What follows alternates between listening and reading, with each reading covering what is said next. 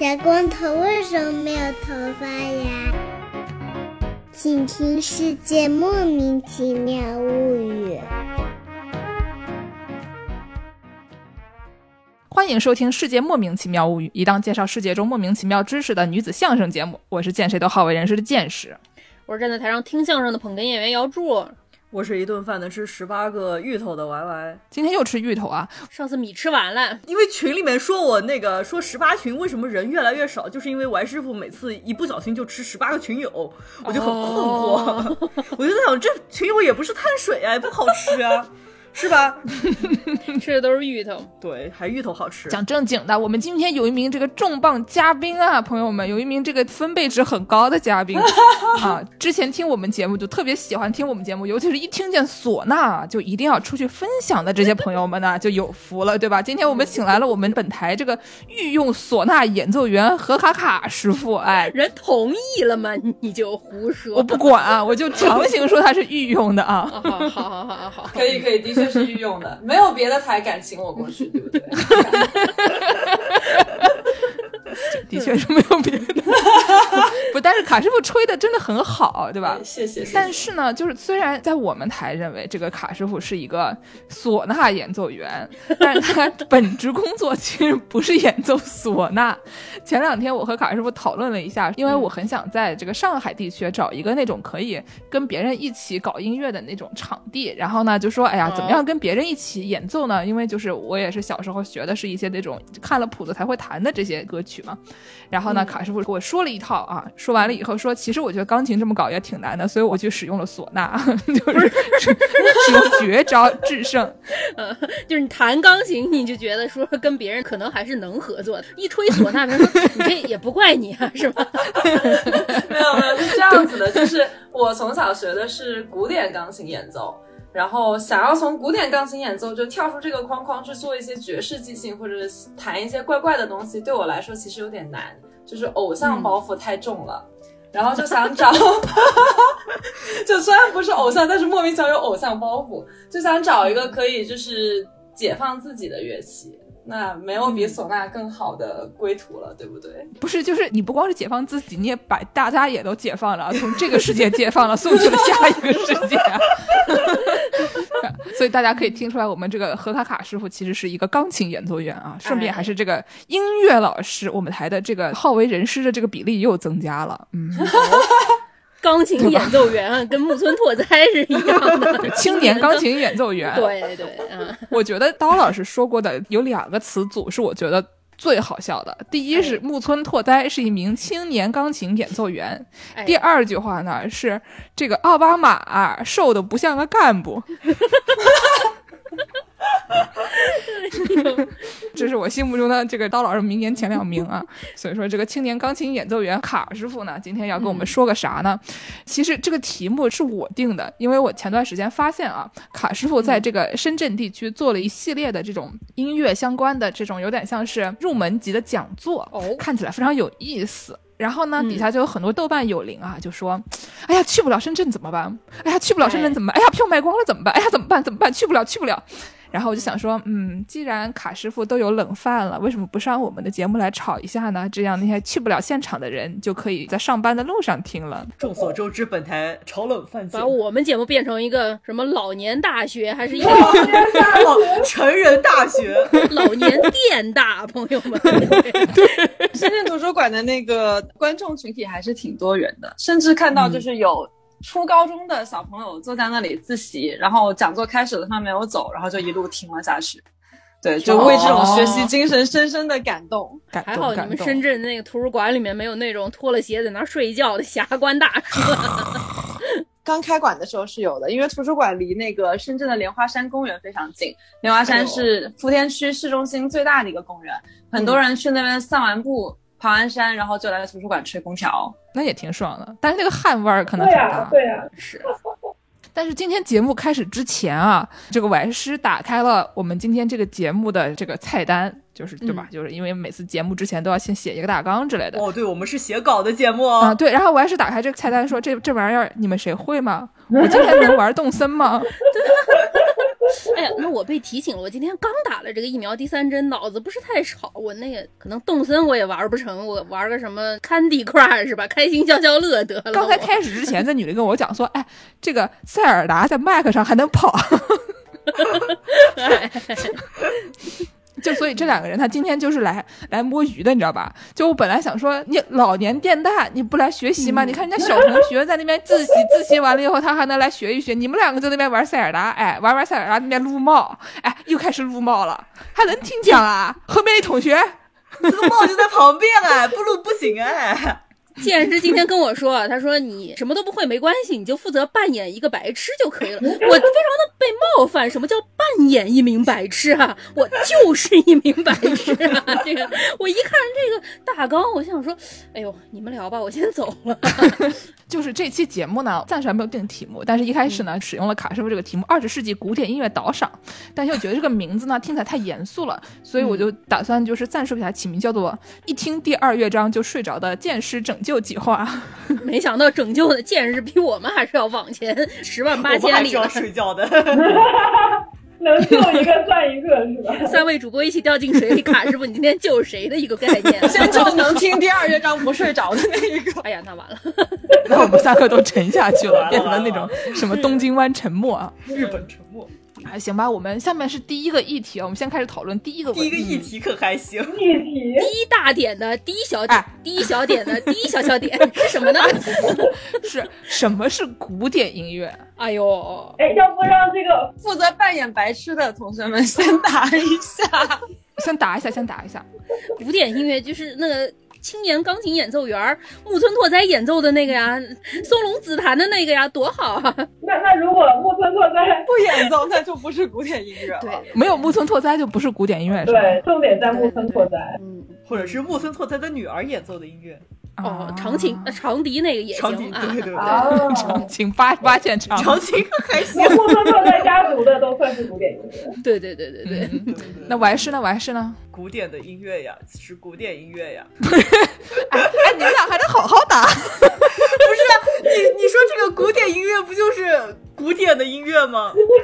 给大家铺垫一下，我给大家铺垫一下，就是呢，这个助拱呢，它是一个学民族音乐，就是中国民族音乐的，就是要把那个指甲贴上才能弹的那种东西啊，弹棉花的那种。哎，对，弹棉花的那种东西。所以说呢，对于西方音乐的这一套呢，就是对他来说是一个比较不一样的东西。然后我们完士呢是吹长笛的，所以理论上你应该会懂一点的，对吧？你他妈就一直在那里撸猫，哎，嗯，我还是可能就想着说，我也不是木村拓哉他家的，可能 跟我没什么关系吧，这个事虽儿。然我四舍五入说不定也可以啊，也不能算木村拓哉他家的，所以就也还是不知道古典音乐。我有两种判别方式啊，就是我是这个小时候是学钢琴的，然后呢，我有一个知道的是说，就是我听说啊，如果是像那种什么爵士歌，很多人你如果去那个酒吧里面看那些爵士钢琴师傅演那些，就带一个 iPad 过去打开一页纸，你一看那个纸你是看不懂的，因为它上面哦就是有一些什么歌词啊，有一些那种很简单的、很奇怪的记谱方式，比如说写几个那种什么不同的这个和弦，对，写数字、写和弦，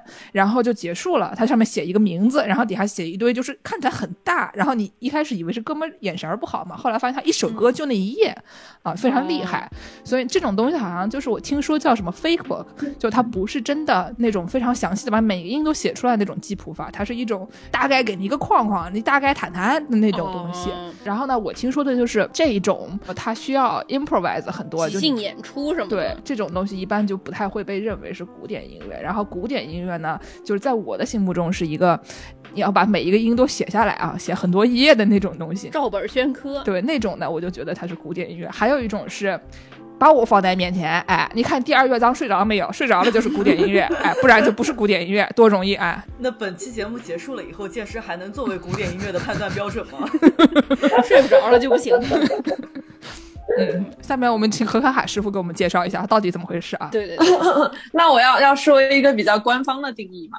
嗯，我觉得我们还是上来先说说一个比较正经的定义，嗯就是古典音乐。如果我们真的要准确的定义它的话，它其实应该被称为西方艺术音乐，就是 Western Art Music。嗯然后接下来我们要要逐渐拆解一下这个西方是什么意思。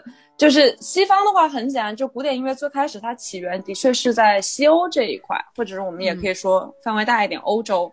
但是到今天的话，已经不局限于西方了。比如说，你如果看到一个中国作曲家，像谭盾这样的作曲家，他写出来的音乐，其实他也是被认为是古典音乐的。那为什么谭盾一个中国人，嗯，跟西方看起来好像种族上面没有什么关系，他写的东西能被认为是古典音乐呢？因为他其实也是西方古典音乐体系里面培训出来的一个作曲家，就是他是属于这一个体系的。所以，这个西方从最开始的一个地理的一个范围，逐渐的变成了一个体系的指代。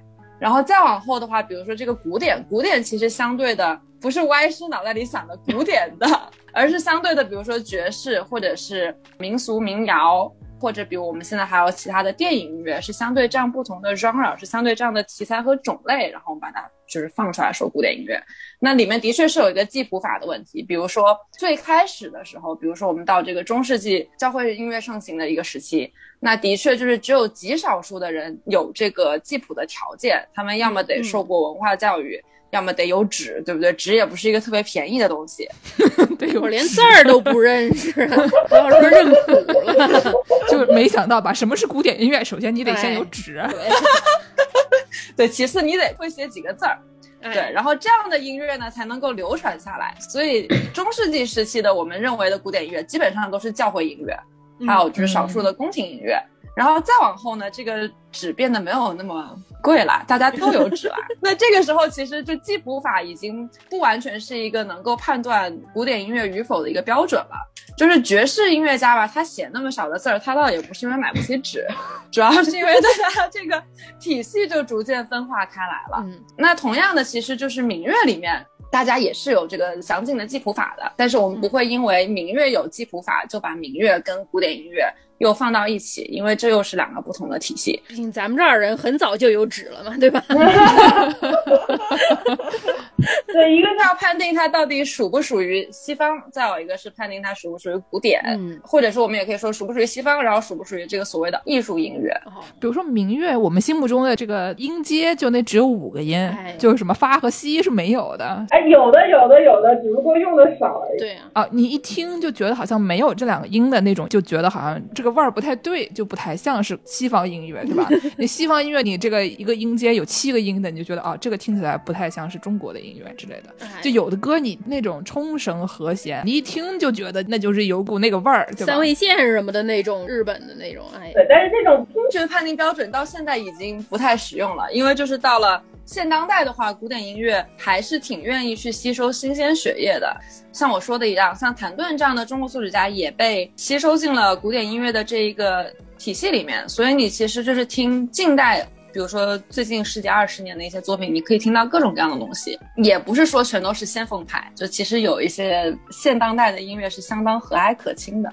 我们要不要试着听一些？这个时候，首先我要问一些灵魂拷问。我问完灵魂拷问了以后，你再给我们放可爱可亲的音乐。首先，这个如果有管弦乐团的摇滚乐队，它算古典音乐吗？就是比如说它这个摇滚，然后它有那种动次打次、动次打次，对吧？就后面有一个鼓手这样的。我马上要播放的就是有动次打次的，而且还是带电音的。所以有管弦乐团的摇滚歌曲也可以算古典音乐？不完全，这取决于作曲家到底是谁。所以是跟人走的吗？哦，所以他如果有 PhD 的话，他可以算古典音乐吗？但他如果他有 PhD，但他是化学 PhD 的话，那那那有点什么问题啊？所以说，如果是音乐 PhD，这个鲍罗丁从事古典音乐的年代已经过去了。鲍罗丁是一个俄罗斯作曲家，他之前就是一个搞化学的，四十多岁才转了古典音乐作曲的这个行。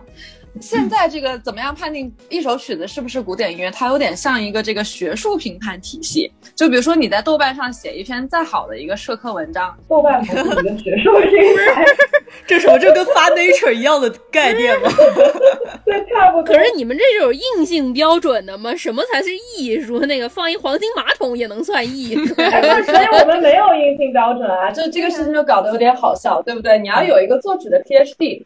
你写点啥都是古典音乐，这个就有点奇怪。你要没有这个作曲 PhD 的，你这个吹点啥，你都只能在豆瓣上面随便给大家点一点看看，大家看看古典音乐这个环境啊，大家看看啊，这种东西啊，说到底是一个这个日本社会看学历啊，一听说是东大，大家都给你跪下的感觉啊，怎么回事？然后我下面是第二个这个灵魂拷问啊，大家都知道民谣对吧？就是我写的那种歌，就是我只会在吉他上面搓那个五五到七个和弦啊，对吧？然后呢，就唱一些那种男人都。就是垃圾啊，对这种啊歌曲啊，这种东西呢，因为它实在是你不说它是任何其他的类型的音乐，其实真的也不太合适，对吧？就你就只能说自称是一个民谣人，被小伙子老师鄙夷，哎就也就算了。但是有一个问题，就是因为民谣呢，它是一个就感叹一下世间万物的这么一个事儿，对吧？我说什么上中国每次都得隔离很长时间啊，这种事情，然后就唱一首关于隔离很长时间的歌，或者说你说这个被男的甩了，然后写一首啊男的都是垃圾这样的歌，对吧？所以说呢，这种类型就是抒发一些这种非常土的感情的歌曲，它都是民谣歌曲。等等等等，民谣人，你洗澡吗？我洗，这梗有点深了，是因为那个小伙子老师认为民谣人都不洗澡啊。那么问题来了，这个巴赫写的《咖啡康塔塔》它算不算民谣？因为这个歌里边他是这么写的，说就像猫要捉老鼠一样，人人都要喝咖啡。嗯，哎，说什么妈妈也很喜欢喝，这个祖母也很喜欢喝，为什么不让女儿喝呢？确实我我现在才 get 到你为什么要把桑塔塔放进来当例子。昨天晚上我还专门重温了一下，我一听我还想说，这咖啡康纳他挺正经的，跟民谣没有什么关系。原来你是在说他的歌词太口水了，是这个意思是吧？但是人家是有出身学的呀，人家说你有音乐 PhD，巴赫有音乐 PhD 吗？哪个学校毕业的？东大了吗？他？这个时候可以给大家放一段啊，什么 Die Katze lässt das Mäuschen nicht 什么之类的。嗯，Die Mutter liebt den Kopf wie Rauch, die Großmama trank solchen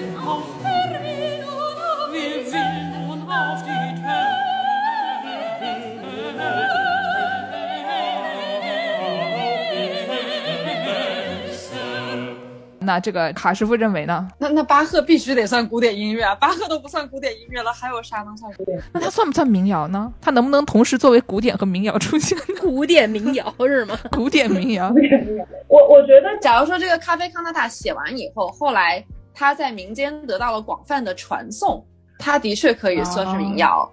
但是据我所知，就是咖啡康塔塔这个词不是巴赫写的吧？词应该是他从别的地方的用了别人的词，对然后里面的这个音乐是他自己谱写的，他的确是一个经过了记谱法整个流程的一个音乐创作。然后写出来了以后呢，他的这个演奏的场所 也相对来说不是那么的民间，所以他也没能从这个高雅殿堂走到民间去，可能不太能算民谣。我我知道了，还是因为巴赫这个人啊，他还是洗澡的。然后，那下面卡师傅给我们放一些这个比较 friendly 的歌曲吧，让我们体会一下什么管弦乐团里面有动词大字这样。第一个是那个 LSO Performance Mothership，嗯，我觉得大家可以先听一下，然后再讲这个曲子，听个开头就行了。好好好好。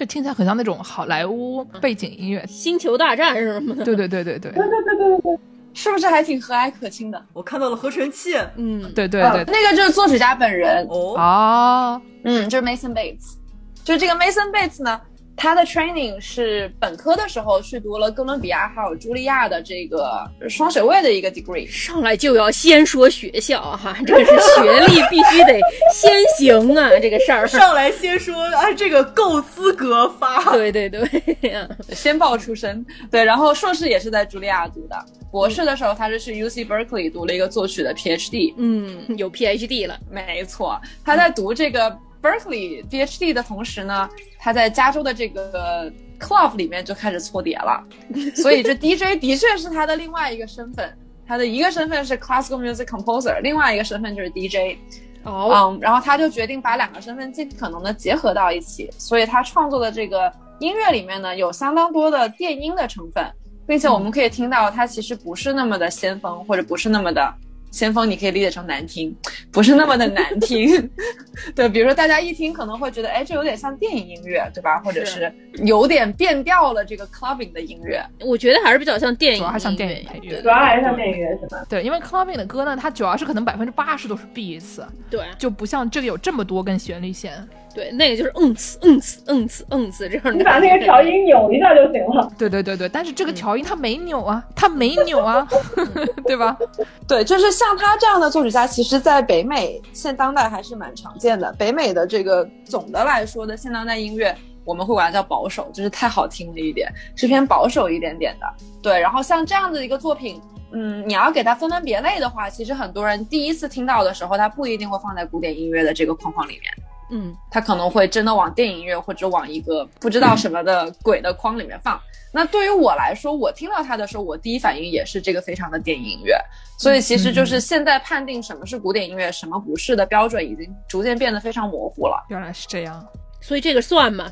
还是要看 PhD 是吗？还是还是得算的，还是得算的。毕竟有 PhD。有 PhD 就算。对 对对，他后来好像拿那个格莱美提名，格莱美提名给他分的这个 genre，给他分的类别还是 contemporary classical music。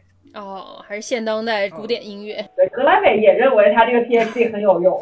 行，我怎么觉得可能这个 PhD 这种东西，可能除了在理科以外，就是在你们音乐最有用了呀？我怎么觉得我们的 PhD 没有什么用呢？不是，不是，还是给我们说一说格莱美这个有权威吗？格莱美应该还是挺有权威的吧？格莱美我以为都是凭那种大口水歌的，什么妞口水歌不好听什么的吗？不是，对，但他有这个资格，你听着就是都是得有 PhD 才能算的因。为格莱美的人没有 PhD 是？格莱美的人有 PhD 吗？他配吗？是 peer review 吗？他不算豆瓣儿吗？呃，他还拿了一些别的古典音乐业界更受认可的一些奖，什么罗马奖啊之类的。格莱美的确，它相对来说不是一个专门评古典音乐的奖，但它很敢评啊。它不光评流行乐，它古典音乐也至少发了三四个奖，什么最佳管弦乐团演奏啊，然后什么最佳现当代古典音乐啊，哎，很敢评，虽然没有 PhD。他给人管弦乐团发这个奖，人管弦乐团拿回家拿他当门档吗？这个人在乎这个事儿吗？但我觉得管弦乐队吧，他们肯定不如在格莱美的那些大口水歌的人挣钱。所以说，你要是格莱美给他这个奖的话，他说不定比拿什么其他古典奖还多点钱呢，还是应该很快乐的。嗯有道理。嗯，也行吧，嗯，OK，那再给大家听一个，这个 Alexander Schubert 的叫 Sugar Math and Whips，哦，这个就相对来说更先锋一点了。那可能你们就知道它要难听了。对，前面它甚至会有一段，就是给你展示谱子上面一些记号，就是这些记谱法的一些记号。这个作曲家专门用了自己的一套记谱法。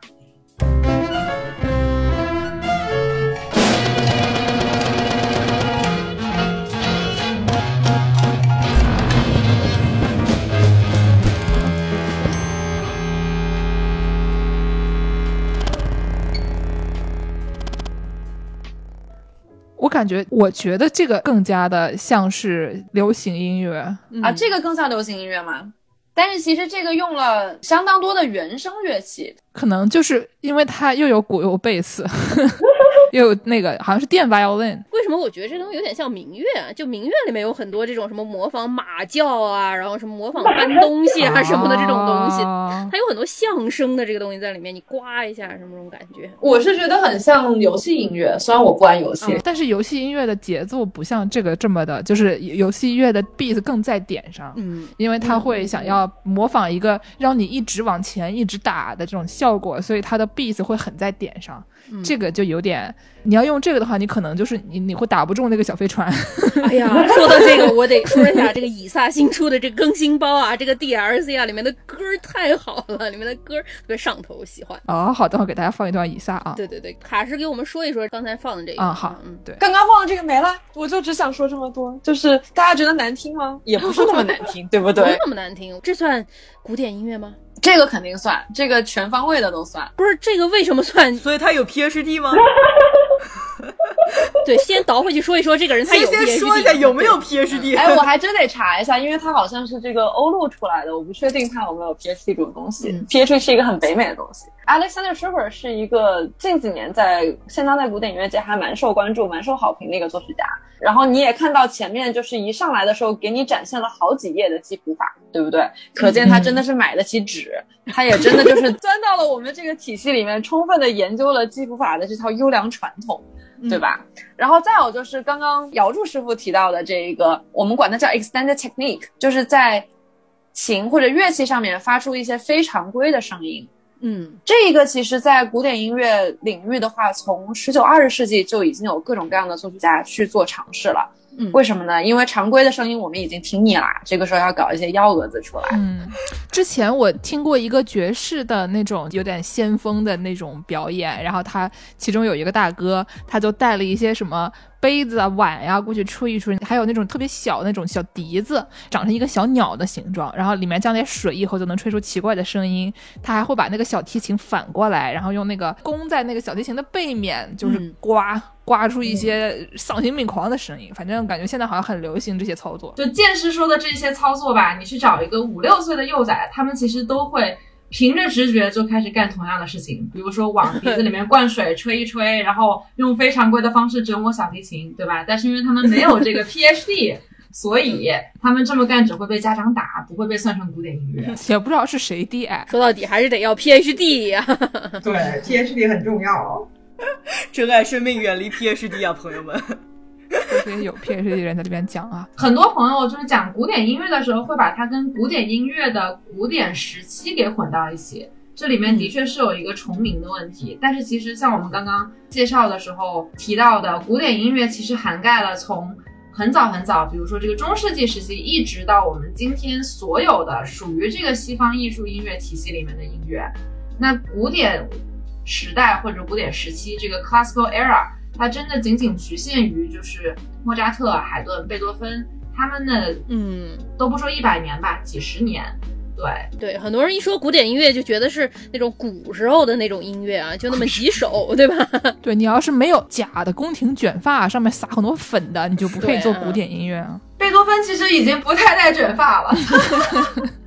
对，然后过了这个时期，我们就迎来了浪漫乐派时期。所以古典乐派后面跟的是浪漫乐派。浪漫乐派时期的代表作曲家，比如说有肖邦啊、李斯特呀、嗯。勃拉姆斯啊、舒曼呐、晚期浪漫派还包括了这个剑师总是经常提到的瓦格纳。啊哎，我特别讨厌瓦格纳，整天抱人家家这种料的这么个人啊，听起来非常熟，剑师老熟人。对，对，再往后的话，我们还有这个印象乐派时期、现当代，然后各种各样奇奇怪怪的什么第二维也纳乐派、十二音体系，也就是说，从这个二十世纪开始吧，各种各样的乐派的命名就变得非常的繁杂。那我们可以就是比较粗暴的把它就分成三四块儿，比如说前面有巴洛克时期，就是巴赫那个时期，然后比如说中间有古典乐派时期，接下来是浪漫乐派，然后后面的我们就可以笼统的算二十二十一世纪现当代了。这个古典呢，大家听起来非常一本正经，然后它的结构听起来也是非常的完整，就一先来一块这个，再来一块那个，就是大家印象中好像像什么巴赫，它都是以一种像什么巴赫的平均律，大家心目中都是一种以那种像打牌一样的，就同样的一个形状的东西，对吧？就是那个形状的东西在那个谱上这么上上下下的，就感觉就是同一块东西贴来贴去的，就是像数学一样的怎。么怎么突然就踢到打牌了呢？什么三带二，然后出一个对子，然后你再关单 什么呀？就是它规矩很多嘛，又有点像游戏，又觉得规矩很多你。看你要不要跟，你赶紧跟，对不对？不要不要不要不要不要不要！你走你走你走，爱好啊！对，然后到那个浪漫派的歌曲呢，我就觉得很好听，就因为像什么肖邦啊那些人的歌啊，你都觉得他可以跟着唱，对吧？而且现代人特别喜欢洗稿，他们很多现代的那些，尤其是什么你是华语。在说周杰伦吗？李特基老师，对啊，华语流行音乐就很喜欢洗这个浪漫主义时期的这些稿，然后洗完了以后，大家觉得很好听，因为他们其实也没有怎么听过，结果就觉得这个东西难道是周杰伦自己写的吗？好厉害啊 Amazing！对，然后等到什么现当代了以后，画风就有点急转直下，因为你开始听什么勋伯格以后，你就已经不知道你在听的是什么东西了。就是这是一个五岁幼崽在那里折磨小提琴吗？就怪怪的。就我对勋伯格的印象就是他还也没有那么怪，但他已经够怪的了。所以如果你之前那些你还没有听腻的话，就因为很多人到那个年代可能就已经是之前的古典音乐听腻了，所以他要搞一个新的东西。但对于我们这种反正里外里都不知道的人来说，听到这里就是 这他妈啥，对吧？后现代主义 （postmodernism） 就是这是一个我的大概的印象。对我我我在想，我下周要做的这个讲座，恰好就是给大家放勋伯格，感觉脑袋上出现了一个“微”字。勋伯格真的有点吓人，就是怎么说？对于你小时候如果第一次听勋伯格的话，就真的就是这他妈啥。给我们在这儿放一段勋伯格吧，有什么推荐的歌吗我？们放一段那个皮埃尔·鲁内尔，就是月光下的皮埃罗吧。嗯，好。Heilige Kreuze sind die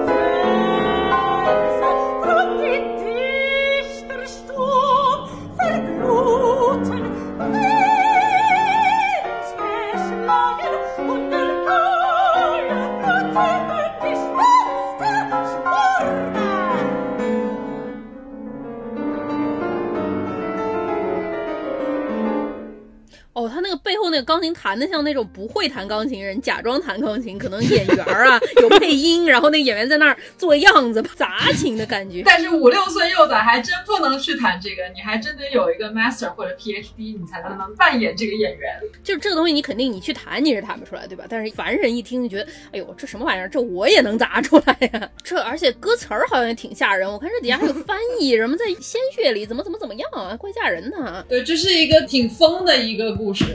而且这个歌词不是押韵的，不是，你要听起来就觉得它这个钢琴它也不是押韵的呀，这个钢琴也不是押韵的，对吧？这里面没有东西是押韵的。对啊，跟刚刚那个音乐就不太一样了。对，因为我小时候对勋伯格的印象就是他的调儿是有点像那种怎么说呢？大家心目中说是刚学小提琴不太会的时候锯木头，对吧？这个他都写的那个调儿就是给你写成锯木头，然后呢，出来一个人唱歌了以后，他唱的比那锯木头锯的还凶。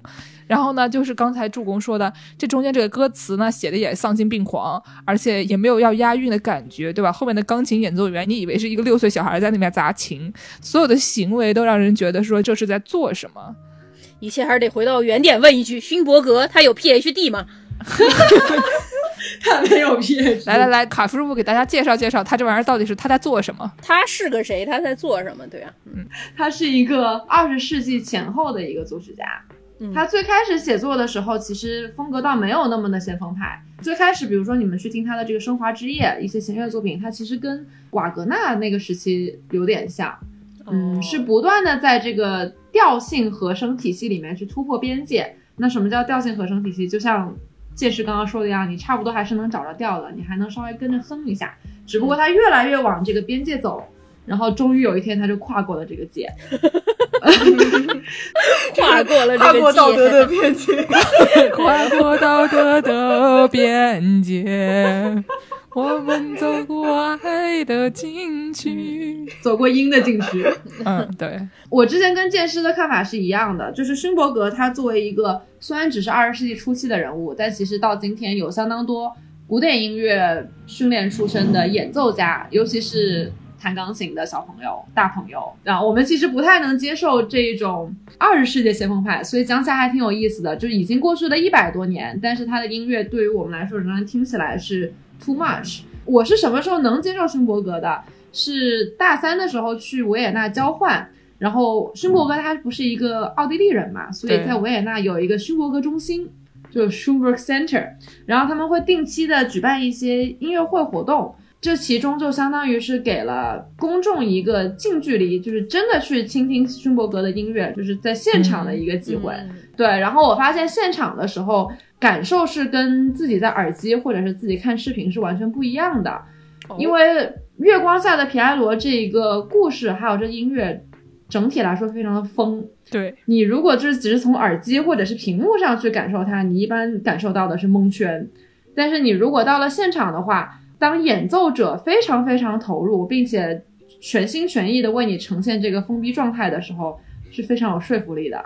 你是可以从里面感觉到很多的这个艺术的感染力。我给大家翻译一下卡师傅说的话是什么意思，就是有点像是你去蹦迪的时候，如果你呢在家里面听蹦迪的歌曲，对吧？有的时候一些蹦迪的歌曲，你就只是觉得你家地板有点在震，然后就觉得就是很吵。然后呢，你又没有喝，感觉这个东西就是我操，这是什么东西，对吧？但如果你去蹦迪呢，就周围所有人都很疯，他们都喝了，你也喝，对吧？大家一起疯的时候呢，这个事情就不一样了。所以就是卡师傅的意思，应该就是说，你得在那个一个封闭的环境底下跟大家一起疯的时候呢，就可能会容易理解一些。哎，对我我没有喝酒，澄清一下，是清醒的去嗯的。嗯嗯嗯 你小时候买一个那个 iPod Pro 啊，这么大的那种屏幕，大概只有一个巴掌大一个屏幕，你用它看恐怖片儿，你就进不去，对吧？你去个鬼屋里，那个工作人员一拍你，哎呦，嗯，哎，这个说的很对啊，还是需要一些环境。对，所以后面我就特别提倡这个沉浸式的体验现当代音乐和艺术，因为的确它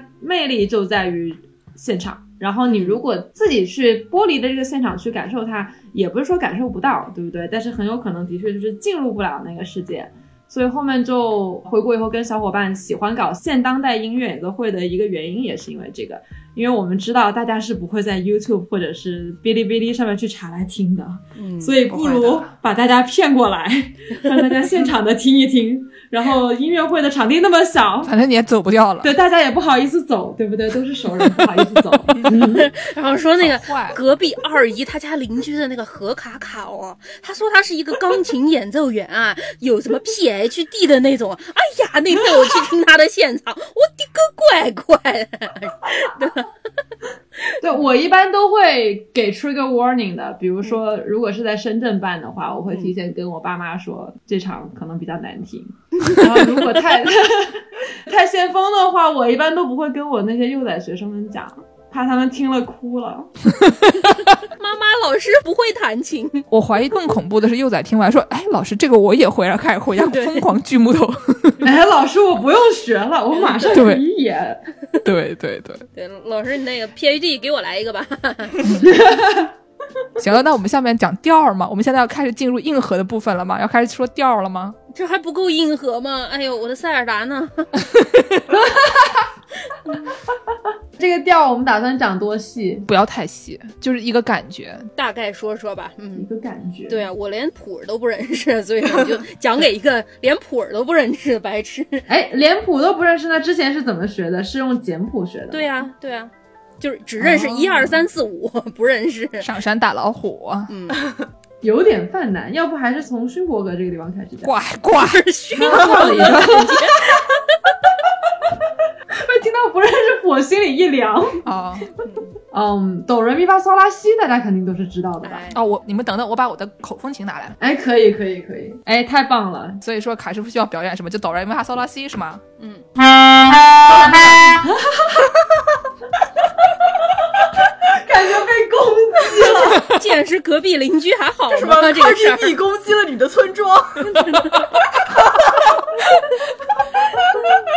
我我觉得要不比较有条理的，从一上来现当代音乐想要解构音和调这个事情开始讲吧，嗯，好，这样感觉比较能够理解。好，啊、我们前面不是稍微讲了一点勋伯格嘛？嗯，那勋伯格他特别有独创性，以及在这个古典音乐历史上面非常重要的一个，你说它是发明也好，是创造也好，就是序列音乐。序列音乐，对，serialism，这个序列音乐是怎么回事呢？啊、我把它讲的简单一点，就是过去的这些古典音乐，从巴洛克时期到这个浪漫乐派时期，基本上它都是有调的，嗯然后它底下配的这个和声和弦，就是你听到的后面这个伴奏，它也都挺好听的。对那大家不是听腻了嘛？所以这些听腻了的作曲家就要想个办法去破局。嗯，那序列音乐或者序列主义就是勋伯格想到的这个破局的方法。那首先我们要解释一下这个什么叫西方音乐大小调，或者是我刚刚讲的这个有调到底是什么意思？嗯，比如说助攻不是喜欢用这个简谱嘛，哎对不对？对，哎，我不是喜欢用简谱啊，你说的好像是我会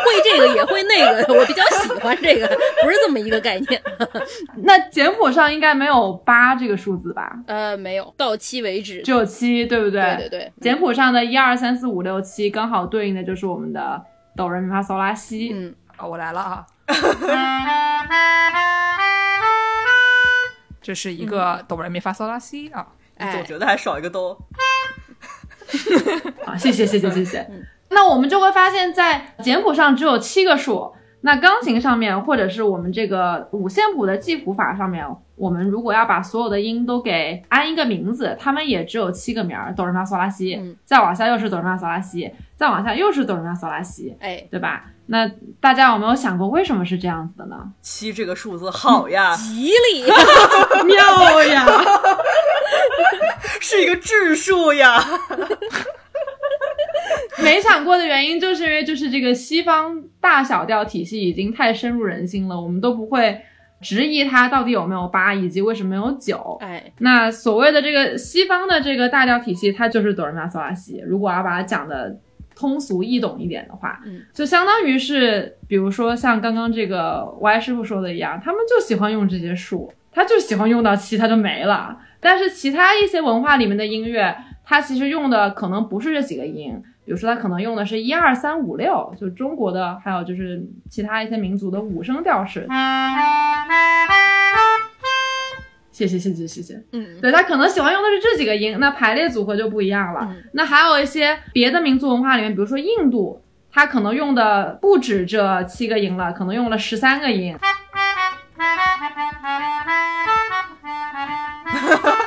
你都玩泥巴玩起来了，我感觉这个印度味儿有点怪吧？OK，就是那个多了呢，那我在东北玩泥巴，虽然然东北不大大，我在大连没有家，多了呢。OK，然后还有比如说什么布鲁斯音阶，嗯这个用的音也不太一样。剑师知道这个对吧？对对对对对，是这样子的。对，好，然后就接着又扯回这个浪漫乐派时期，到了晚期的时候，西方音乐的这些作曲家已经听腻了他们的哆来咪发嗦拉西以及底下构建出的整个和声体系啦，所以他们就要破局。那破局就有各种各样的办法，比如说这个勋伯格想到的办法呢，他就是把钢琴键盘里面一个八度，就是从一个哆到另外一个哆，一共有十二个音，他把它们全都编上数字。哦所以这个时候你就不是要数到七了，他喜欢的数字就不是七了，你要数到十二。剩下五个哪儿来的？黑键，哦哦哦哦，就是半音是吗？嗯对，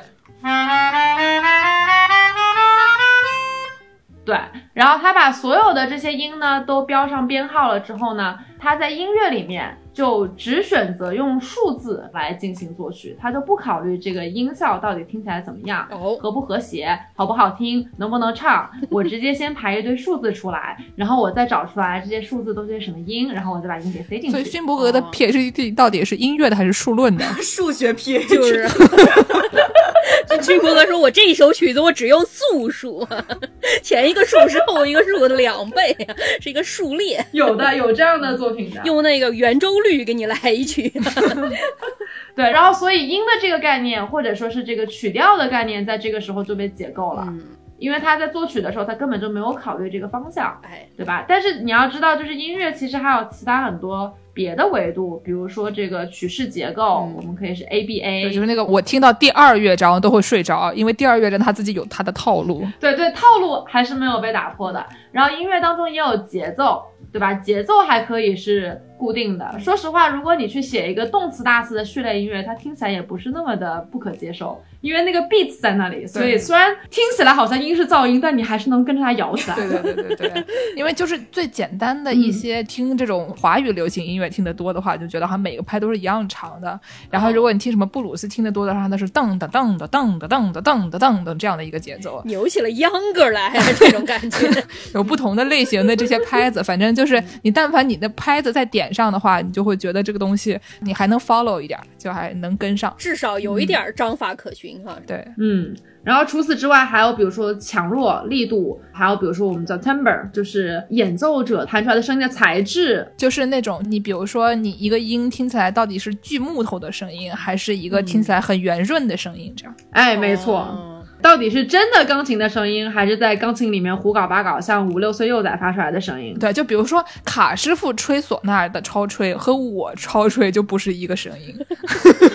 哎，我们和正规演奏的这个唢呐演奏员的超吹也不是一个声音。嗯对，也就是说，音乐它的这个多种维度，其实在勋伯格这一时期只被解构了一种。嗯，它的这个序列主义十二音体系，基本上就只是在音和调上面做了一些文章。那同一时期，如果我们去想象一些绘画作品，比如说这个毕加索呀，然后比如说莫奈呀什么之类，他们其实主要在绘画上面的一个先锋的一个方向是模糊轮廓，嗯或者是把轮廓给彻底解构，就这方面是有一些共通之处的。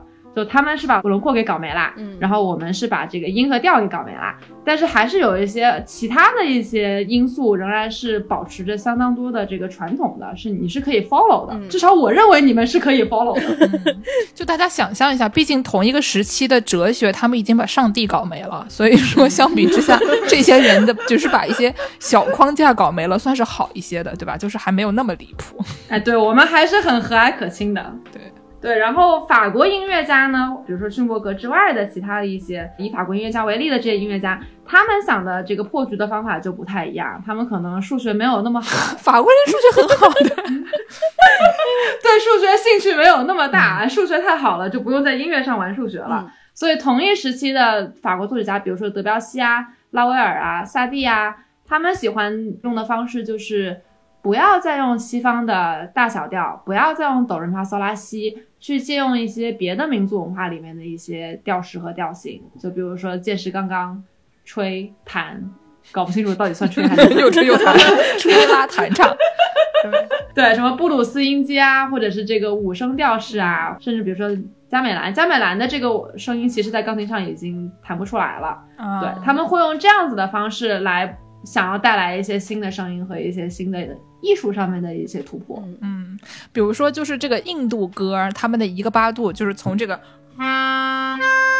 就这两个音之间的一个八度，它可以分成二十二节，嚯所以就是能想象出来它这个中间，就比如说你去听那个多冷啊，我在东北玩泥巴，那个它最开始有一段噔噔噔噔噔噔噔噔噔噔噔噔噔噔那一段的很多音，它都是你听起来好像觉得它不太准，దా దా దా తుణుకు తుణుకు తుణు తుణుకు తుణుకు తుణు తుణుకు తుణుకు తుణు దా దా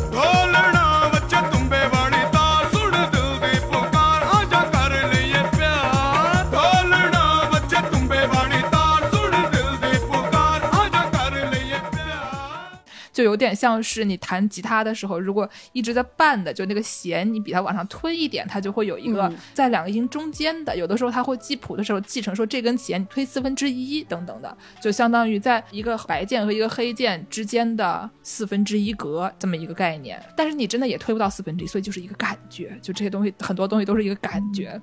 民乐我觉得这方面可能还更、更灵活一些，就更有这种空间一点。你一个钢琴啊，那它就那么多键，你也不能在它中间再 抠出来一个，戳这里，对吧？对？对，钢琴是被定死的，钢琴就是定死的十二平均律。对，对，哎，唢呐就不是啦，为什么要学唢呐？对不对？要从钢琴上面体现一些新的声音。是是，我们这个民乐还是很厉害的。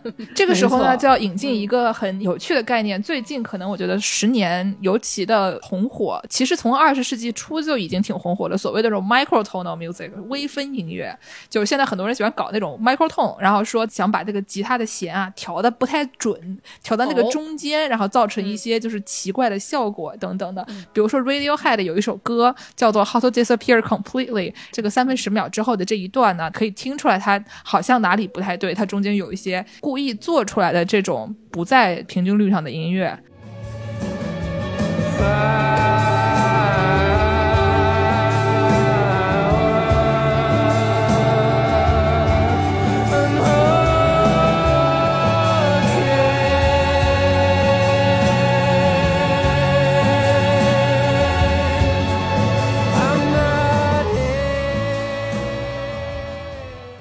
说实话还好，因为它有一些东西还是在调上的，对吧？它好像是两个的融合。对对，对对，它有两层，就是 vocal 的部分其实还是在调上的。对它后面有一层在上面飘着的。哦，嗯，这效果出来还挺迷幻的。对，可能这种可以做成一种太空音乐啊，给人一种飘在空对，中对我觉得很太空，或者是像嗑了药以后那种感觉，你知道吗？我我我我这个事情我们不能在节目里讲。但是像文艺作品里面表现，你有的时候什么时间空间扭曲了，扭在一起的那种感觉。哎，学到了，学到了。以后我如果写电影音乐，我就知道了。凡是这种时候，我就要把调给解构了，哎比如说拿出来一些唢呐之类的东西，搞一些不着调的东西。管你磕的是什么呢？你听一听这个，你就清醒了。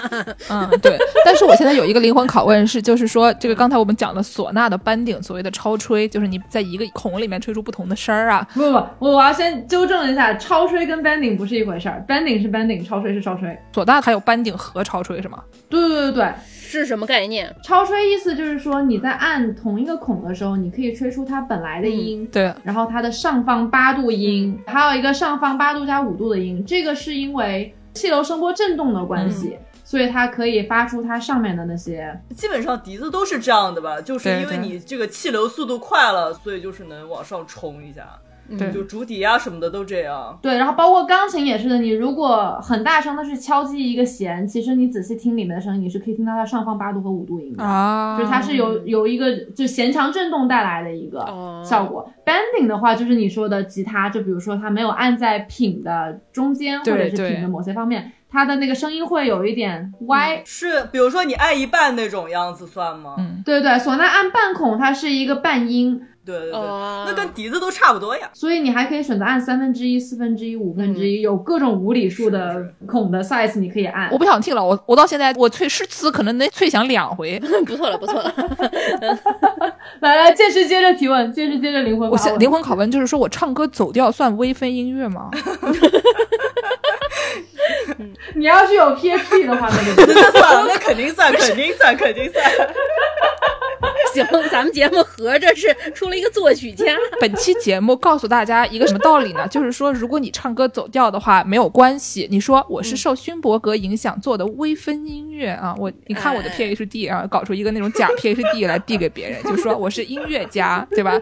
你只要唱，你要是唱歌走调，对自己没有自信的话，你就你就怎么这么说，别人就会觉得你就说我这是一个解构主义啊，哎，对对对对对对，解构先锋，先锋。没错，没错，没错。OK，那再给大家听一个。健身，你不是也截了一段就是张美兰的音乐吗？哦。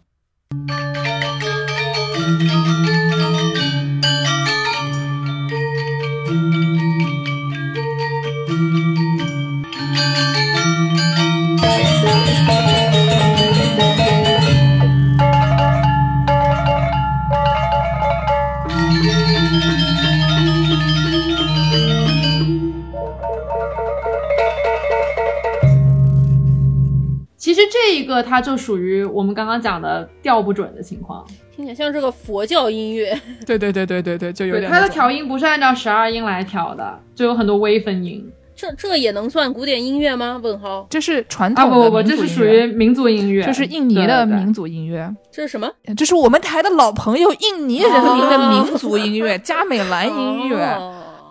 因为我们是大马华人嘛。对，因为我们是大马华人。上期节目有一个朋友在评论区说：“为什么说去中国啊？因为可能没有听过我们之前的节目，不知道我们主播有在北美的，所以就讲到去中国。说你们中国人为什么要讲去中国？你们是大马华人吗？”然后我就一想说：“不是我们这一期节目讲说自己马太大穿不下，所以的确是大马华人。我们是 XL 华人啊，超大马华人，超大马华人。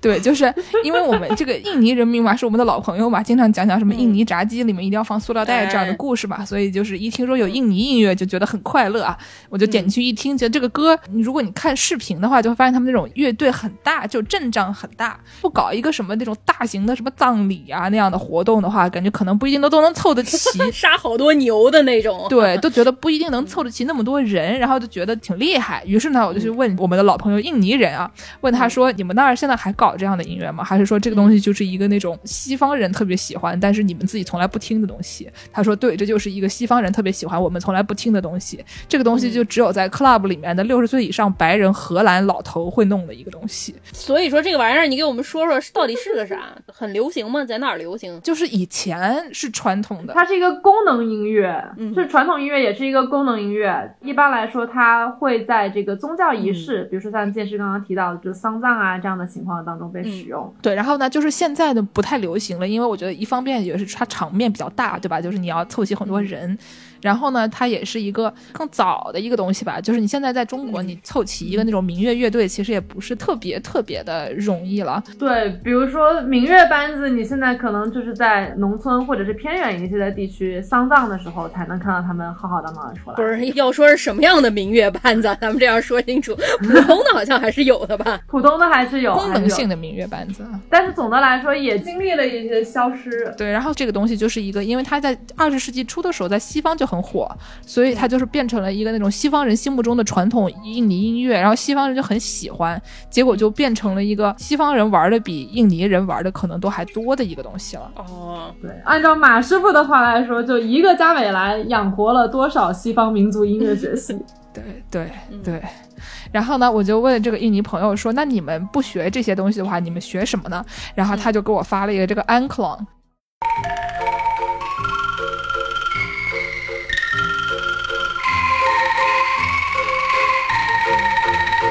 这种 Anclon 是个什么东西呢？它非常离谱，就是一个你但凡听老师话的小朋友就一定会用的一个东西，因为它是一个那种可以手摇的，然后是竹子做的这么一个东西，然后你摇了以后它会发出哐啷哐啷的声音，然后每一个 Anclon 都有一个音高，所以呢，你如果凑齐可能五十个小孩，然后一起摇这玩意儿，对吧？就是跟你说在什么时候摇，这跟那个打响板的感觉是不是差不多？对对对对对对，所以说你可以很容易的凑出一首歌，只要你人够多，而且呢，你不需要有什么太高的技术含量，就是你就摇就行了。所以就老师叫你什么时候摇，你就什么时候摇。如果你但凡拍子节奏感还可以的话，这个小朋友就可以很多小朋友一起演这么一个东西有。点像在走方阵的感觉。对对对，所以说印尼小孩小时候都学这个，哎呦，挺有趣，这看着挺好笑，不像我们小时候大家都只学竖笛。大家都只学数节。哎，但口风琴跟这个原理有点像，很多学口风琴的小朋友其实也不咋知道怎么弹，老师给他 Q 的时候，他按那个对键就行对对对对，所以这个东西是非常幼儿园的。然后可以组口风琴乐团。就我我突然觉得我受到了侮辱，拿着口风琴，没有开玩笑，开玩笑。有影射的意思。你那口风琴不是拿来送虫宝的吗？为什么在你手上？我跟你说，我这口风琴呢，我本来是像卡师傅说的一样，因为就是觉得这个东西小朋友很适合学，因为你只要吹一下就响，而且声音又挺好听的。虽然就是你们大家我一吹就觉得受到了攻击，因为它很响。靠话筒太近了，还是啊，对对，这个东西还是蛮可爱的，所以我就买来送给虫宝。结果买来了以后呢，我就自己先说，我来玩玩看吧。然后一玩就不可收拾，就已经不想给充宝了。到现在还没给呢？你这不都买了大半年了吗？再给人买一个我又买呀了一个，我又买了一个啊，就是一样的。对你跟人家组一个这个二重奏可不你俩一人一个音，二重奏啊，是吗？嗯，那呃为什么提到加美兰？是因为我们刚刚不是讲法国作曲家要找这个破局的方式嘛，嗯，对吧？他们瞄呀瞄呀瞄，就瞄上了加美兰。哦，一八八九年的时候，巴黎有一个世博会，然后当时这个世博会上面呢，请了加美兰乐队来演出了好几天，嗯所以这个巴黎人民看到了以后就，哎呀喜出望外，没有见过这样的东西，好新奇啊！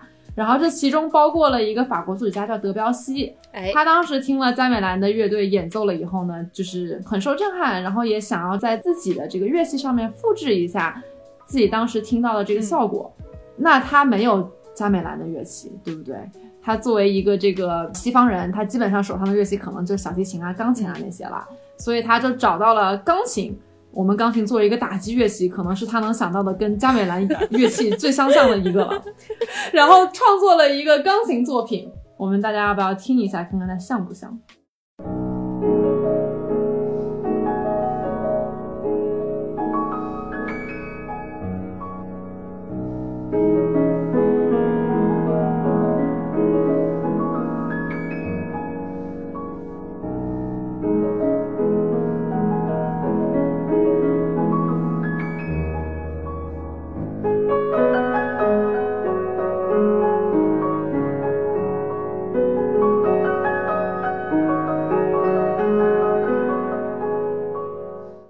帕勾达是吧？就是佛塔。帕勾达，没错。所以你看，他起的这个名字，其实意味着德彪西是有意识到这是跟宗教相关的一个嗯印尼的一个乐器。但是它真的出的效果，它就有点不太像了。这还是很德彪西啊，感觉不咋念得上经啊，这个歌。有一半的原因要怪在钢琴上面，因为钢琴就没有办法出那些琴键缝里面的那些音，哎我们就是一个定死的。但是我觉得这个的节奏也比较的，还是像西方音乐那种节奏。啊、那我们又要怪记谱法，因为我们没有办法就是不把这个节奏准确的写到谱子上，然后再弹出来。可是你一准确的写到谱子上，它就已经变味儿了。嗯，而是死循环了呀。而且就是因为德彪西用这种外国风格写的这些歌啊，他自己都有点自成一派，就是你一听就知道是德彪西抄袭了外国，但是呢，具体他哎抄袭的是啥呢？反正我知道是德彪西写的，就一听就知道。有个人烙印，对对对，我小时候呢，就是为了钢琴考级学过一个叫做什么阿拉伯风格曲。哦，对对，啊那个很有名的那个歌。对，但是那个呢，也是你一听就觉得是德彪西写的，具体是哪里的风格我不知道，但是我知道他是德彪西写的啊。哎，对，但是我要这个要替德彪西澄清一下，他写那个阿拉伯风格曲的时候，的确跟阿拉伯没有关系。啊，这个 Arabesque 是一个从舒曼时期就浪漫乐派时期就已经传下来的一个曲式的名称，哦，很神奇。哦就它其实不是阿拉伯，它就是叫阿拉伯风格曲的一个曲式。原来是这样，但是听起来嗯的确不是非常的土，所以就觉得好像有点我我小的时候也很困惑，就阿拉伯在哪里，对吧？一点。对，我们刚刚讲的是这个印尼音乐对法国作曲家在二十世纪前期带来的一些影响。那那个时候的巴黎呢，可以算是一个文化交流中心。除了印尼音乐之外呢，他们还受到很多其他世界文化还有音乐的影响。比如说美国的爵士，其实当时就在巴黎社会里面非常流行。有一个美国黑人爵士舞蹈家叫 Janice Baker，我，我得查一下他到底叫什么 Baker。嗯他当时在巴黎的演出基本上就是一票难求，哦，然后相当多的文艺界的人士其实都是去欣赏过他的表演的。嗯，这个故事大家还记得吗？就是我们之前讲过一期敬酒的节目啊，对吧？嗯当时以那个美国的社会环境啊比较保守，哎，所以说你在美国呢，你又不能喝酒，你又不能演出，所以很多这些又擅长喝酒又擅长演出的朋友呢，他们就想说，那不然我们就去个别的地方，我觉得这个巴黎不错。所以曾经有一段时间啊，好多好多美国人啊都在巴黎出现了，就是一种这个社会环境影响，导致当时这个时候的巴黎啊，乖乖什么都有啊。非常厉害，嗯，嗯，我查到了，叫 Josephine Baker。啊，Josephine Baker，嗯，现在 B 站上面还有他的一些舞蹈视频，大家感兴趣可以去搜一下，跳的真的非常棒棒。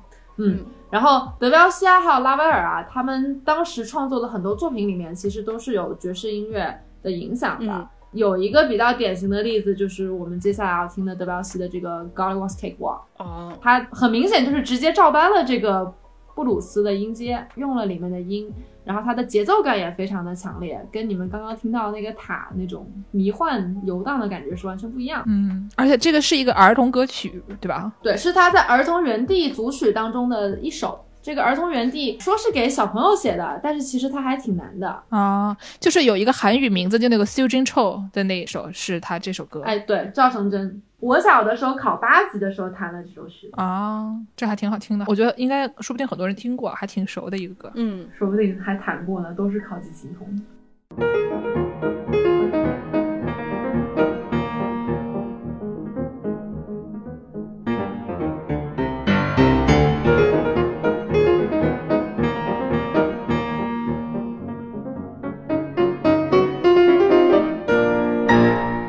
影响这一类歌的是之前美国的一种节奏感也很强的类型的音乐，就是 ragtime piano。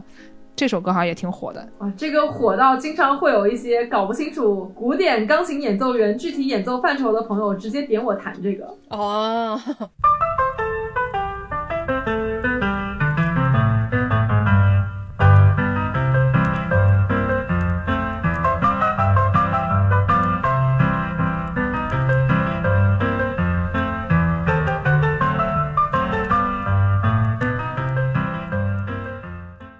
这个歌就是你听它最开始那个音阶，就是那个当当当当当当当当当当当当那一段，就跟德彪西的这个就已经挺像的了。哦，是是，感觉是一个猫和老鼠常见出现的那种游戏里面挺常见的。啊，对对对，好像是说当时这种 ragtime 的音乐是一种，就是我们听起来很像运动员进行曲的一个东西，对吧？就它很方，嗯就是当当当当当当当当的这么一个四拍子的这么一个东西。然后说当时在这个奴隶制还没有完全废除的时候，或者刚废除的时时候，比较穷的或者是还是奴隶的这些黑人朋友们呢，他们就是会被要求去表演一些节目啊什么的，然后说你最后赢了奖就可以得到一个蛋糕，然后他们跳的那种舞呢就比较简单，也是这种方方正正的踢脚的这种舞，然后人称蛋糕舞。啊，所以叫 cake walk 是吗？对，cake walk 是因为他们最后，如果你赢了的话，可以得到一个蛋糕。哦所以说，因为奴隶制时期流传下来这种文化，当时搭配的音乐的，就是这种 ragtime music。所以后来 cake walk 就成了一种好像这种类型的歌啊，这种类型的风格的表演啊、舞蹈啊，都会受影响的这么一个东西。嗯，二十世纪初期的时候，法国作曲家们除了喜欢借用其他的文化里面的音乐，然后自己搞一些创新破局，他们还特别喜欢干的一件事情，就是想要走出自己的独属于法国的音乐道路。就为什么会出现这样的一种思潮呢？是因为德奥古典音乐一直以来都太强势了，就存在一种德奥霸权主义。比如说我们能想到的古典时期的作曲家，你随便说，基本上都是德国人或者奥地利人，莫扎特、贝多芬、海顿、舒伯特。然后你再往后说浪漫主义的，我们能想到的还是只有德国人，勃拉姆斯、舒曼、瓦格纳，对吧？嗯，不是没有这个知名的法国作曲家，其实一直以来法国的古典音乐也都挺强势的，而且作曲家们的作品也都非常的优秀。但是存在这样的德奥主义的霸权，导致法国音乐跟他们相比的话，相对来说一直是示威的。那等到十九世纪末期、二十世纪初期，不是有这个民族主义，就 nationalism 的这个浪潮嘛？嗯，那法国的作曲家们受到了这个感染，他们也觉得，哎，不行啊，不能一直在这个德奥的打压之下写作和生活了，我们得找到一些法国的声音，哦，对，独属于法国的声音。嗯，然后这其中就出现了一些论文，还有一些作品，就嗯作曲家们就不停的想要探讨我们怎么样才能够反德奥，嗯，反瓦格纳。嗯，反瓦格纳。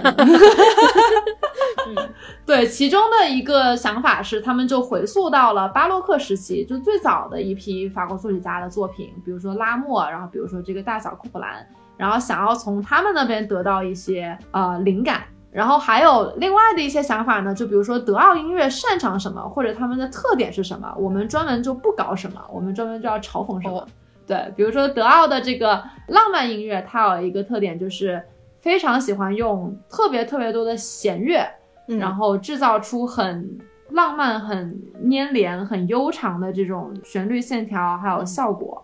那法国音乐反其道而行之呢？二十世纪初期就出了相当多的这种提倡简约、精巧，还有这音效特别透明的一些作品。哦对，然后比如说德奥音乐，它特别喜欢在交响乐的结尾不停的跟你咚咚咚咚咚咚咚咚咚咚咚咚咚，就搞这样的盛大的结尾。那法国作曲家可能就专门会去嘲笑这样的结尾，就觉得他们非常臃肿、非常搞笑，像大笨象一样。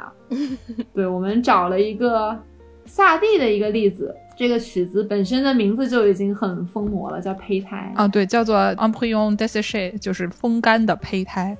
哎呦，没错，你要搞浪漫的，我给你来一个这玩意儿。对，来来来，你要疯，我跟你一起疯。嗯，我们可以直接拖到最后的几十秒。他在这个最后的几十秒里面，就极尽能事的嘲讽了典型的交响曲的结尾。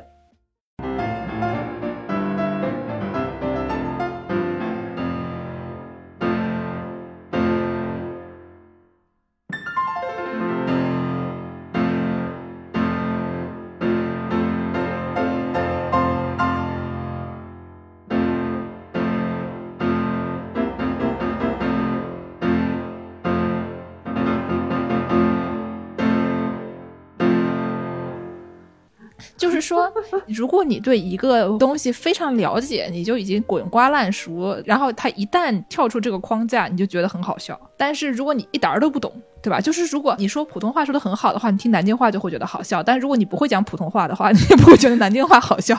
大概就是这种效果。哎，对，昨天我跟剑师一起找了不少我认为可能好笑的例子，结果发现都是因为我是这个古典音乐的内行人，我才觉得好笑。其实他们不好笑，这是唯一一个我们俩都觉得稍微有点好笑的例子。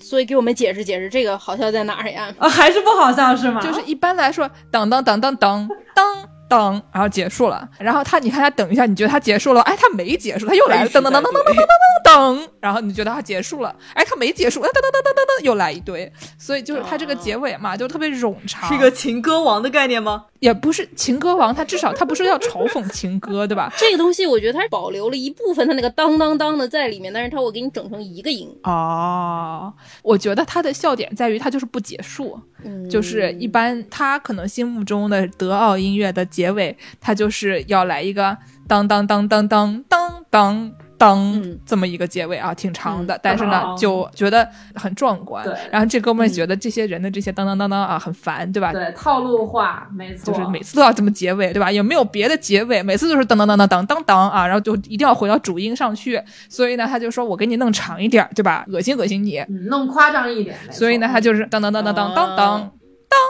当当当当当当当当当当当当，当当当，就是你每次觉得他要结束，他又没结束，就是那种怎么说，有点像慢才的那种效果。好的吧，行吧，我的塞尔达呢？哎呦，太惨了滑铁卢啊！你看完事已经在玩上了，你以为完事你叫完事把摄像头往下来一点？啊，我没有啊，我很认真的在听啊。我根本就不信。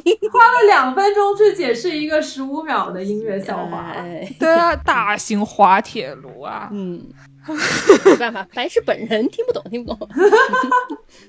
假如说我们去梳理一下古典音乐的创造者还有消费对象，嗯就会发现，其实到了现当代的时候变得非常不一样了。嗯最早的时候，比如说回到中世纪，一般来说流传下来的古典音乐，我们都会发现它是教会音乐。哎，它目的性很强的。对它的服务对象或者它的这个观众，那很明显就是教会，还有就是教众。那也就是一个这个甘美兰嘛，对吧？对，教会服务音 没。毛病。对啊，对它的创作者很多也就是牧师啊，或者是甚至是教堂专门聘请的音乐家呀。嗯对，是这样的一个群体。嗯然后往后慢慢发展呢，王公贵族加入到了这个消费者还有观众里面。那他们聘请的这个音乐家就是宫廷音乐家，嗯所以古典音乐在这个时候是一个非常具有阶级意识形态的一个东西。它其实一直都具有阶级意识形态。嗯嗯，然后接着往浪漫乐派发展呢，逐渐的就是王公贵族的这个群体开始变大了，就新兴的中上产阶级，尤其是比如说商人呐、他们想要去学习和模仿上流社会以及贵族社会的一些习惯，其中又包括听古典音乐，嗯，穿着漂漂亮亮、戴着假发去听歌剧，所以古典音乐的受众一下子变广了很多。嗯，那音乐家的服务对象也不仅仅局限于宫廷里面的王公贵族。这个时候，音乐家或许他不光在宫廷演奏，他也会去一些更大的，比如说沙龙啊，嗯或者是比如说这个音乐厅啊去表演。所以音乐家的这个身份也发生了一些转变。最开始的时候，他仅仅是贵族们的服务者，但是慢慢的从浪漫乐派开始，我们会发现有越来越多的像李斯特啊、克拉舒曼啊这样的钢琴家，他其实是被中上产阶级奉为明星的。当年的周杰伦，哦，原来是一个打工人，后来成为了个体户，给自己干了。对啊，然后看见李斯特开了个抖音啊，李斯特说：“我为什么不做这呢？上班是不可能上班，因为不想上班，想喝酒。然后再往后发展，到了二十世纪的时候，其实又出现了一些变化。就是这个时候，古典音乐其实越来越往这个精深的学术的方向发展了，就又回到我们这个 PhD 了，对不对？就是我们服务完了这个普罗大众以后，觉得哎没有什么意思，我们还是要进行一些自我的艺术追求和探索。哦然后接着就扎到里面就出不来了，所以古典音乐就在这个小众和先锋的路上越走越远。嗯，或者说是现当代古典音乐的创作在这上面越走越远。但其实同时呢，对于观众来说呢，其实听古典音乐的人是越来越多了，只不过他们一般来说喜欢听的是那些古代的老的贝多芬、莫扎特、舒曼那一些。对，所以这里面出现了一个很有意思的分化。就是说，听古典音乐的人是越来越多了，尤其是现在因为流媒体的发展，其实大家点一点 YouTube，点一点哔哩哔哩就可以马上听到所有的东西。但是大家听的其实都是数百年前、嗯一两百年前的古典音乐。那与此同时，古典音乐的创作其实没有消亡或者停止，只不过创造新音乐的这一批人呢，他们的写作对象变得越来越小众，然后变得越来越偏门。这里面出现了一个很有意思的分化。我昨天看见这个木君在豆瓣上说，说他们一帮子这种搞社科的学生一起开组会的时候，发现不能像以前一样使用一个像金庸这样，就是所有人都知道，或者哈利波特，对吧？就这种所有人都看、所有人都熟、所有人都知道他谁是谁的这种东西拿来作为例子，因为每一个人喜欢的东西都不一样了，就变成那种每一个类型都是小圈子自嗨，然后他们之间的交流就变得没有一个这个东西所有人都知道的这样的东西了。然后就感觉现在就是你听古典音乐的人，他听了一小部分的古典音乐，然后做古典音乐的人，他做的是另外一小部分的古典音乐。以前可能音乐你都得去音乐厅听，所以你们这个城的人啊，大家都去听这个，所以大家还能有点交流。现在大家都在 YouTube 上随便点。点到的东西就是你这一小圈人听的东西，所以就是反而感觉就每个人的兴趣爱好都更加的不一样了。然后还有之前讲古典音乐从小圈子进入了大圈子，然后又回到小圈子，感觉像是从十八世纪、十九世纪的时候，首先它有法国大革命，法国大革命完了以后，这个王公贵族首先 受到了重创，然后呢 又全球化了，然后又工业革命了。对吧？然后就等到二十世纪的时候又一二战了，所以就是这些阶级啊和这种什么殖民地啊这些乱七八糟的各种各样的结构都在受到重创的同时，这些音乐形式、美术形式、艺术方面的东西也要反映他们这些东西是如何一而再再而三的受到重创的，所以就有很多的各种传统的结构就都已经消亡了。就因为有很多乱七八糟的人都参与进了这个创作和欣赏的这个环境里面，但是等到现在，就是二十世纪以后，你就不光有古典音乐了。以前人他们就觉得说，主要还是以这种类型的音乐是一个主流的。现在的主流都是什么东西？现在主流轮得到古典音乐吗？对吧？不不，但我觉得古典音乐从来就不是主流。就以前之所以为什么它，我们现在感觉它是主流。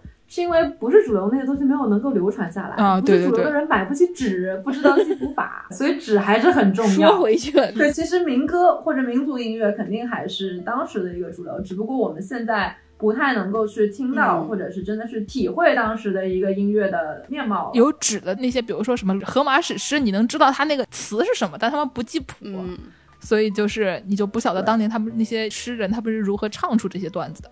哦，但是现在我们有了各种储存工具了以后，对吧？歌这个东西想储存就很容易了。嗯，是的，那以后说不定这个抖音神曲能够成为我们这代人的音乐 行吧，取代古典音乐。抖音神曲有什么？雪花飘飘，北风萧萧。我就记得这个，就是 Chinese Eggman，你们看过吗？